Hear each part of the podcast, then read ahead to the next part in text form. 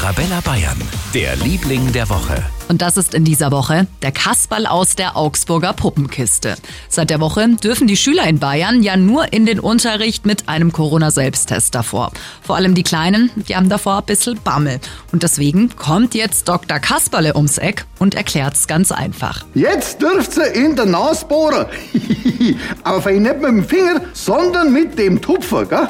Dann schiebt ihr den Tupfer vorsichtig in das erste Nasenloch. Und nicht drücken, damit es auch nicht weh tut, gell? Der Kasperle aus der Augsburger Puppenkiste nimmt unseren Kleinen also die Angst vorm Corona-Selbsttest. Und genau deswegen ist er unser Liebling der Woche. Für ganz Bayern, der Liebling der Woche auf Arabella Bayern.